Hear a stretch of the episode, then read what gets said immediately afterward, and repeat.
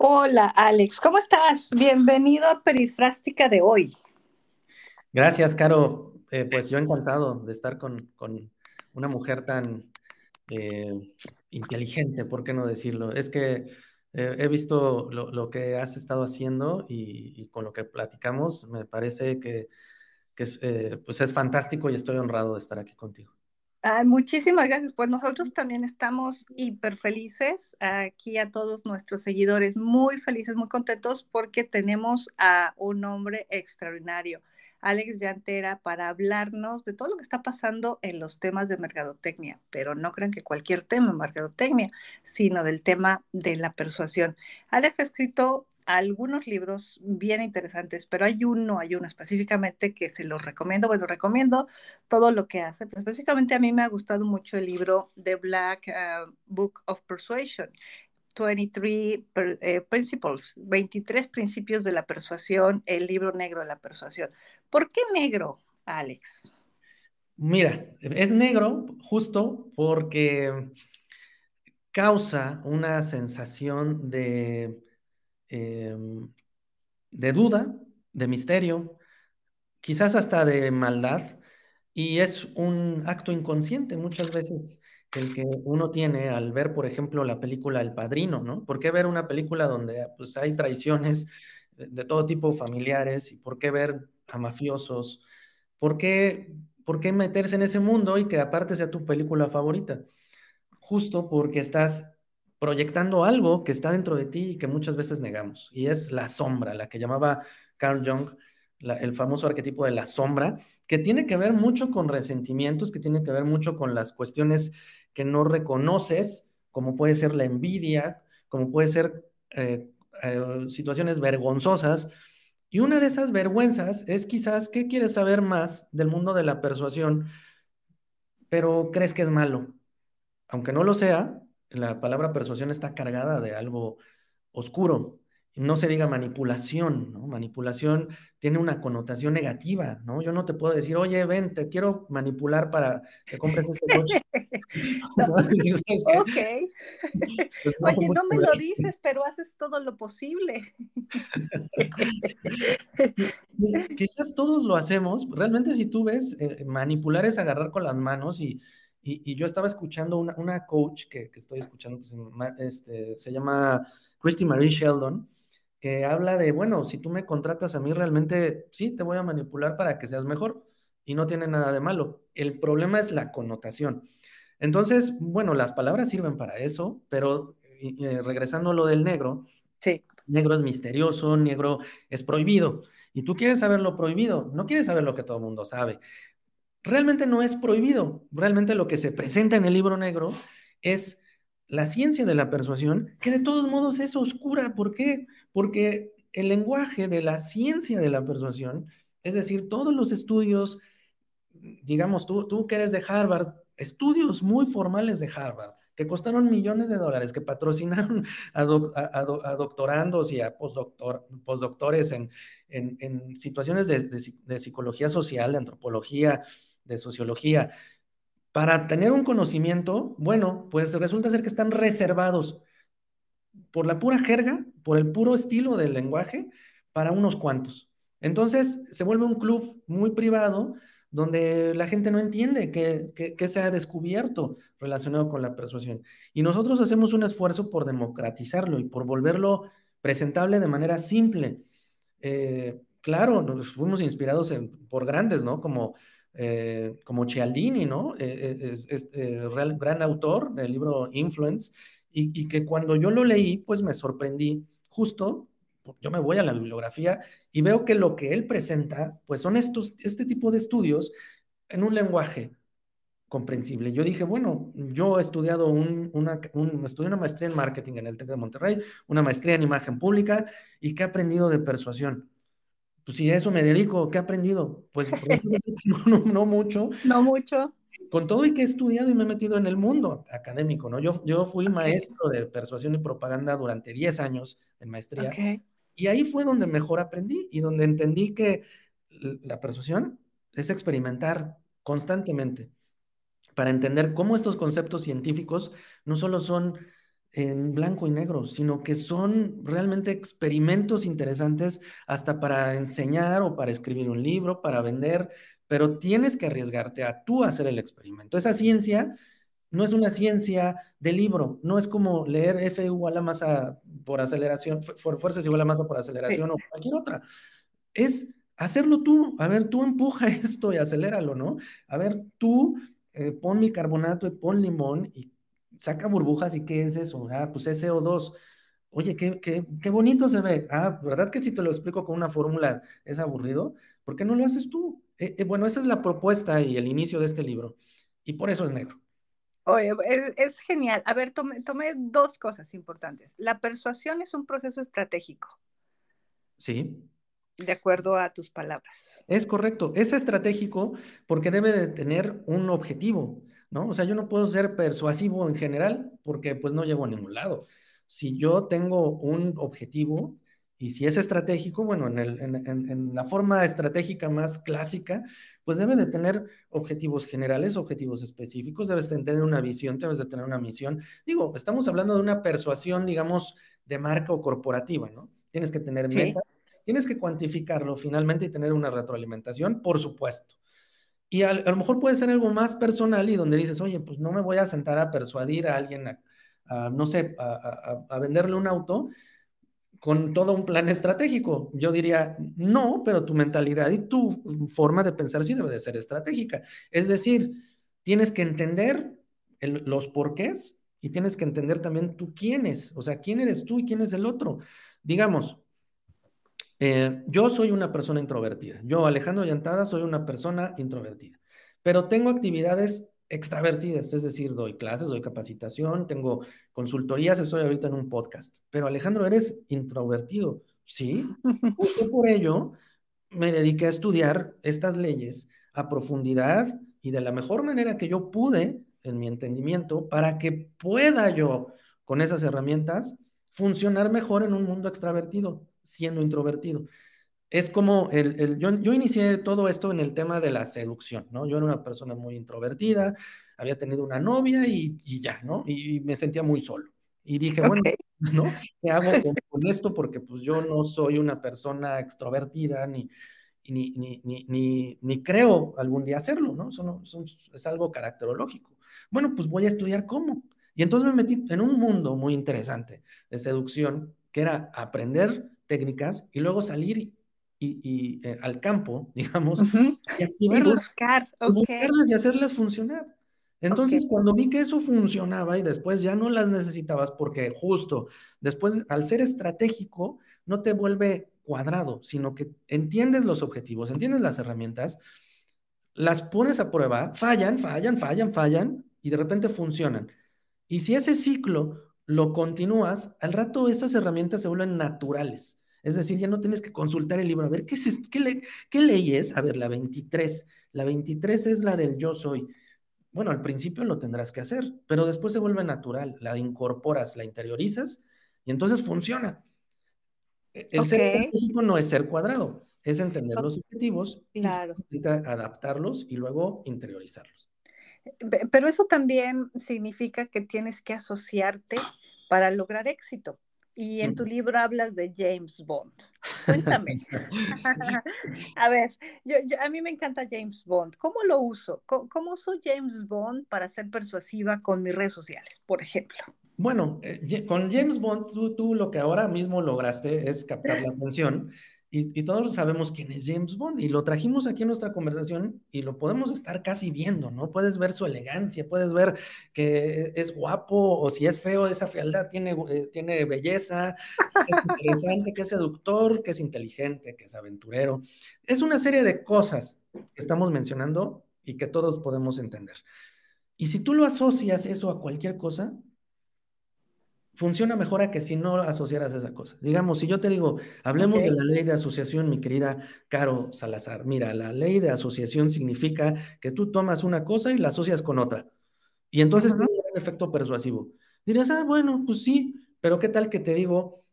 La ley de asociación es si lo recomienda y usa James Bond, entonces yo lo quiero comprar. Ah, entiendo, entiendo. James Bond si usa un Omega, como siempre lo he usado, un Brioni. Sí, o, o un carrito de los que siempre saca. Exacto, trae. Un Maserati a lo mejor, ¿no? E, exacto, el clásico es el Aston Martin. El Aston Martin. No se alcanza. Pero un BMW, ¿no? A lo mejor sí te alcanza para el BMW, para el, para el Omega, para presumirle a tus amigos y decirle, mira, este es el que usa James Bond. Aunque James Bond no exista, esa fantasía asociada a un producto es realmente el secreto de las agencias de publicidad. Tú ves en lugar a, Luis Miguel en un piano y la asociación de Uber Eats es que Luis Miguel lo usa, ¿no? Es Elvis, eh, me ha besado Elvis con Coca-Cola, ¿no? Ajá, es cierto. Pues, es una asociación muy simple, ¿no? Al, al, futbolista de moda lo asocias con tu canción, ¿no? Y que entonces tú asocias incluso tu historia personal de fracaso matrimonial. Ah, ya sé de quién estás hablando, ajá, sí. A una canción. Y entonces también... claro. Exacto. Eh, eh, entonces estás hablando de que la persuasión no es una técnica de manipulación, sino una forma de influencia. Es una forma de influencia, puede ser, puede ir en el, en el, digamos, en el espectro de lo que consideramos bueno y malo hacia cualquier color, ¿no? Hacia cualquier frecuencia. Eh, puede ir de lo más malo a lo más bueno. Lo que sin duda es indispensable. Si tú quieres hacer algo en la vida, como tú dices, ah, bueno, cuando hablamos de asociarnos, bueno, hablamos de otra connotación, asociarme con alguien, yo no puedo estar solo en la vida. Y entonces si tengo una buena idea, ¿qué tengo que hacer? Pues persuadir a más personas de que eso funciona. ¿Cómo lo vas a hacer? Bueno, pues como pueda, éticamente, es que soy muy buena persona. A ver, aprender técnicas de persuasión no significa que te va a convertir en una mala persona. De hecho, de todos modos las estás usando. Nada más, ¿qué te parece si ahora las categorizamos? Eh, así de plano, si las ponemos una etiqueta. Nos enseñaron de niño a, entender una flor, ¿no? Tiene pétalo, tiene pistilo, tiene ovario, tiene tallo. Ah, entonces eso es la flor. Sí, pero yo lo veía antes como algo, ¿no? Un, pues un objeto bonito que le regalaba a mi mamá de chiquito cuando veía una en la banqueta, la, arrancaba y se la daba, mamá, mira una flor.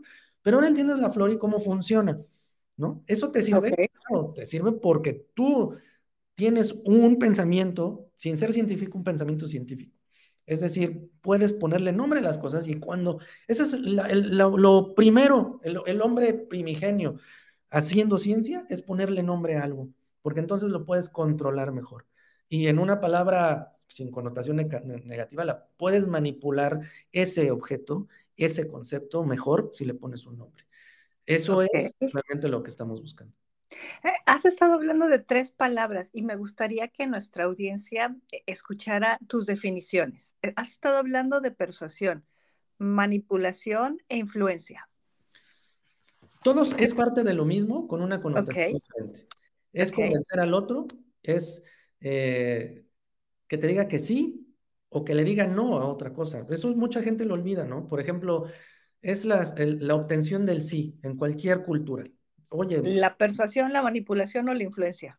Las tres, nada más, con connotaciones como las entendemos. Manipular es que yo te voy a secretamente eh, influir de una manera que a ti no te conviene. La persuasión todavía tiene, y la influencia, un sentido, digamos, de win-win, de ganar-ganar, en un entendimiento racional en apariencia, aunque sabemos en, realidad. Entonces, persuadir puede ser que me hagas hacer algo que yo a lo mejor no sabía o no quería.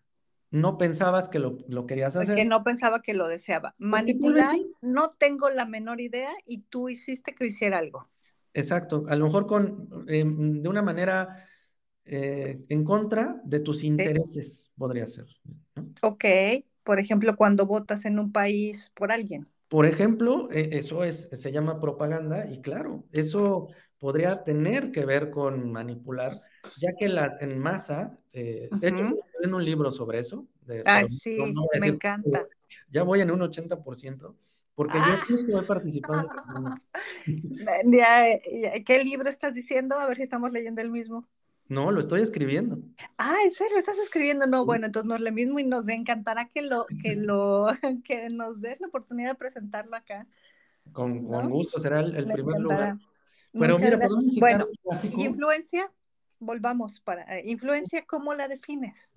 Influencia es a veces menos personal. Por ejemplo, yo, yo puedo tener una influencia eh, hacia las masas y ser lo que ahora se llama un influencer, ¿no? Y un influencer, pues es debido a su prueba social o a su autoridad, tiene una injerencia en tu toma de decisiones. Entonces, parece menos directo en, una connotación de influencer, ¿no? Ahora mismo estamos trabajando en, un concepto, de hecho es una marca registrada, el, el Thinkfluencer. Un Thinkfluencer es alguien que influye, pero no en el sentido ahora que mi generación, tal vez ya eh, alquilosada, considera un poco banal, ¿no? Por ejemplo, el TikTok, el salir haciendo cosas chistosas y tener muchos seguidores, llega a lo, a lo ridículo, ¿no? O sea, pero bueno, hay que respetar todo ese mercado, pero un mercado que le gusta pensar, ¿no? O sea, no es nada más, ay, qué chistoso, la, la niña que se, que, que, literal hace unos pasitos no profesionales de, de baile, y salen programas de televisión brutales en Estados Unidos, tiene millones de seguidores y millones de dólares. Sí. Hay otros que nos gusta el pensamiento crítico, que a lo mejor somos más introvertidos, pero también podemos influir. Entonces, eso sería ser un thinkfluencer. Ese thinkfluencer puede escribir un libro, ah. personal, dar cursos, masterclasses y, y, y tener un público, pero influido por la razón, curiosamente, ¿no? Entonces, bueno, todas esas tres palabras que, que mencionaste tienen diversas connotaciones y podríamos en, un términos generales definirlas así. ¿no? ok, y, eso, eso me lleva a tu principio número 17. A ver, ¿cuál si Está, si estás hablando de TikTok, pues yo creo que los adultos de más de 38 les, le tenemos pánico a TikTok. Le tenemos pánico a Instagram, ¿no? Y hacer videos y a subirlo y aquí y, estar hablando en público, estar hablando en, en podcast, incluso en el propio Zoom, pues muchos ni siquiera aprendemos la cámara, ¿no? Sí. E, este, este tema de fallar, este tema de, fracasar, este tema de no estar a la altura de las cosas, ¿cómo es que a través de la persuasión puedes ayudarnos a tener un propósito? Ah, qué padre. Esa es una pregunta padrísima, porque justo lo, primero que ya se estudia cuando estás en, digamos, en un curso de persuasión como el que nosotros damos en una capacidad. Empezamos por ahí. A la primera persona que tú debes de convencer de hacer algo es a ti misma. Es, la, es, digamos, la persona más difícil de persuadir. Porque, fíjate, si no tienes claro qué es lo que valoras, no tienes claro tu propósito. Entonces hay ejercicios de, que le llamamos, le llamamos claridad de valores o clarificación de valores, donde tú, de una manera muy sencilla, entiendes cuáles son tus fines eh, una cosa es tus valores medio y otra cosa es tus valores fin. Digamos, si yo tengo, yo hago una jerarquía de qué es lo que más valoro en mi vida de forma material o de experiencias, pues yo voy a poner número uno, no sé, viajar. ¿Ok? ¿Y cuál es tu fin para de, viajar? Y si tú haces varios porqués, como, como lo haría una persona en una sesión de psicología o de coaching, pues llegas a la conclusión que a lo mejor lo que estás buscando es una conexión con tu familia, amor. ¿Por qué te compras un coche? No, pues porque me gustan los coches. A ver, ¿cuál es el fin del auto? ¿No? El fin del auto, si tú te preguntas varios por qué es, pues entender que lo que quieres es tener una aceptación de tu padre, que a lo mejor no, no, te, no, creía que siendo lo que haces vas a tener dinero o, o ibas a tener éxito. Eso te definen una, una lista de jerarquía de atraer y jerarquía de evitar, qué es lo que realmente valoras. Y entonces tienes enfrente de ti la herramienta más poderosa para persuadirte a ti mismo de hacer lo que sea. Ese documento que tú logras con claridad de valores es también lo que se va a contagiar, porque si tú quieres persuadir a los demás, tienes que ser auténtico y tienes que tener claro cuál es tu propósito, diría Simon Sinek, tu why, ¿no? Y tu claro. También hay otro ejercicio que tenemos que es, es, es, es, una introspección donde finalmente descubres con lágrimas cuál es tu propósito y eso alineado a tus valores, bueno, si te fijas, sigue siendo estratégico. En un plan, en una planeación estratégica sería exactamente por qué, cuál es mi misión en la vida y cuáles son mis valores en la empresa, esos que te ponen ahí en una pared y en una, y en una capacitación y dices, esos son los valores de mi consultoría, esos son los valores de la empresa. Bueno, aquí tendrías tus propios valores y tendrías tu propio propósito. Y eso se porque entonces ya puedes hablar en público, puedes salir en un podcast y puede la gente sentir que lo que estás diciendo es real, no solo razonable, sino que aparte emociona porque lo sientes. Es válido, claro. Eh, me estás diciendo que entonces la porción es una cuestión de confianza, no una cuestión de control. Exacto. Creo que puede irse hacia el control. O sea, yo siempre soy claro. Esto es como, pues es literal una herramienta. Una herramienta la puedes usar, un martillo lo puedes usar para construir, clavar un clavo o para matar a alguien. Oye, igual es un golpe, ¿no? Es, un golpe, es una percusión. La música la puedes usar también para lo mismo, lo puedes usar para, para manipular gente. O para hacer daño, claro. Para, hacer daño, para generar una sensación de superioridad, por ejemplo, como lo hacían los nazis, ¿no? Con Wagner. Eh, puedes generar también... Eh, eh, estados alterados de la conciencia. Estados alterados de la conciencia por la frecuencia. no sé, por ejemplo, si lo usas a 440 este, megahertz, será diferente a, a otras frecuencias. Bueno, todo eso hay estudios, pero entonces, ¿la música es mala o buena? Bueno, la música por lo general es entretenida y determinada música funciona para, para diferentes cosas. cosas, claro. Entonces, es lo mismo. Qué, qué, genial está la plática, amigos que nos escuchan, que nos siguen en Perifrástica de hoy, en todas las redes sociales. Se nos ha ido el tiempo. 20 minutos platicando con esta mente brillante, con este hombre increíble que nos trae temas y nos enloquecen. Danos tres tips para ser muy persuasivos. Los, el primer tip que te, yo te daría sería casi bíblico, ¿no? Dime con quién andas y te diré quién eres, porque asóciate con personas afines y eso te va a ayudar también a persuadir a los demás, porque si tú tienes, eso está comprobado científicamente, digamos, tus, incluso tus ingresos tienen que ver con el promedio del ingreso de la gente que tienes a tu alrededor, o sea, los, las cinco personas que son más importantísimo, sí, y además es real, amigos, aunque usted no lo crea, es real. E, e, exacto, y pero fíjate, en ese momento, aparte de la asociación, digamos, de, cualquier tipo intelectual, emocional, pues también se proyecta y también es una forma de vender tus servicios, ¿no? Si yo soy amigo del fundador de X marca, eh, o es mi cliente, pues a la hora de presentarte, esa es la mejor carta de presentación. Y, seguro que obtienes alianzas y seguro que te buscan y seguro que quieren estar contigo, ¿no? E, esto, eh, también me parece que la persuasión es un poco esta comunicación de boca en boca, ¿no? Eh, danos el segundo tip. Sí, eh, la comunicación en boca en boca es justo relacionada por la asociación. No se nos olvide, por ejemplo, cómo empieza una religión, ¿no? Empieza con 12 personas, con, eh, con un cuanto, unos cuantos discípulos o allegados el, segundo tipo es la reciprocidad. También te digo, parece, parecen clases de, ética o, de, o, moralistas. De estoicismo, de Marco, de Marco Antonio. De, eh, Marco Aurelio, perdóname, el de los estoicos, de Marco Aurelio. Exactamente. Porque mira, si la reciprocidad es, es eh, lo que das, recibes, ¿no? Pero esto tiene un trasfondo científico también, o sea, incluso en el lado malo, si tú, mucha gente lo hace, te da un, objeto, te da algo para que tú te sientas mm, más eh, comprometido a, corresponder. Esto lo estudian los antropólogos perfectamente y, se vuelve una obligación, así le llaman un, corrientes de antropología, es la obligación de dar de regreso algo eh, socialmente o puede ser una, una reciprocidad general una reciprocidad específica y una reciprocidad negativa. Muchas veces te, hacen una grosería en la calle y tú la regresas, ¿no? Ese es el ojo por ojo de que habla en, la Biblia. Pero lo contrario también es, si tú haces bien, te va a ir bien. Si tú ayudas a los demás, pues te van a contratar. Si tú ayudas a alguien, digamos que no vas a recibir un beneficio aparente, pero todo el mundo lo haces de buena gana, eso se te va a regresar de alguna forma por una recomendación o porque tu estado de ánimo simplemente va a ser más positivo al, dar, ¿no? Al dar, recibes. Esa sería una segunda eh, recomendación.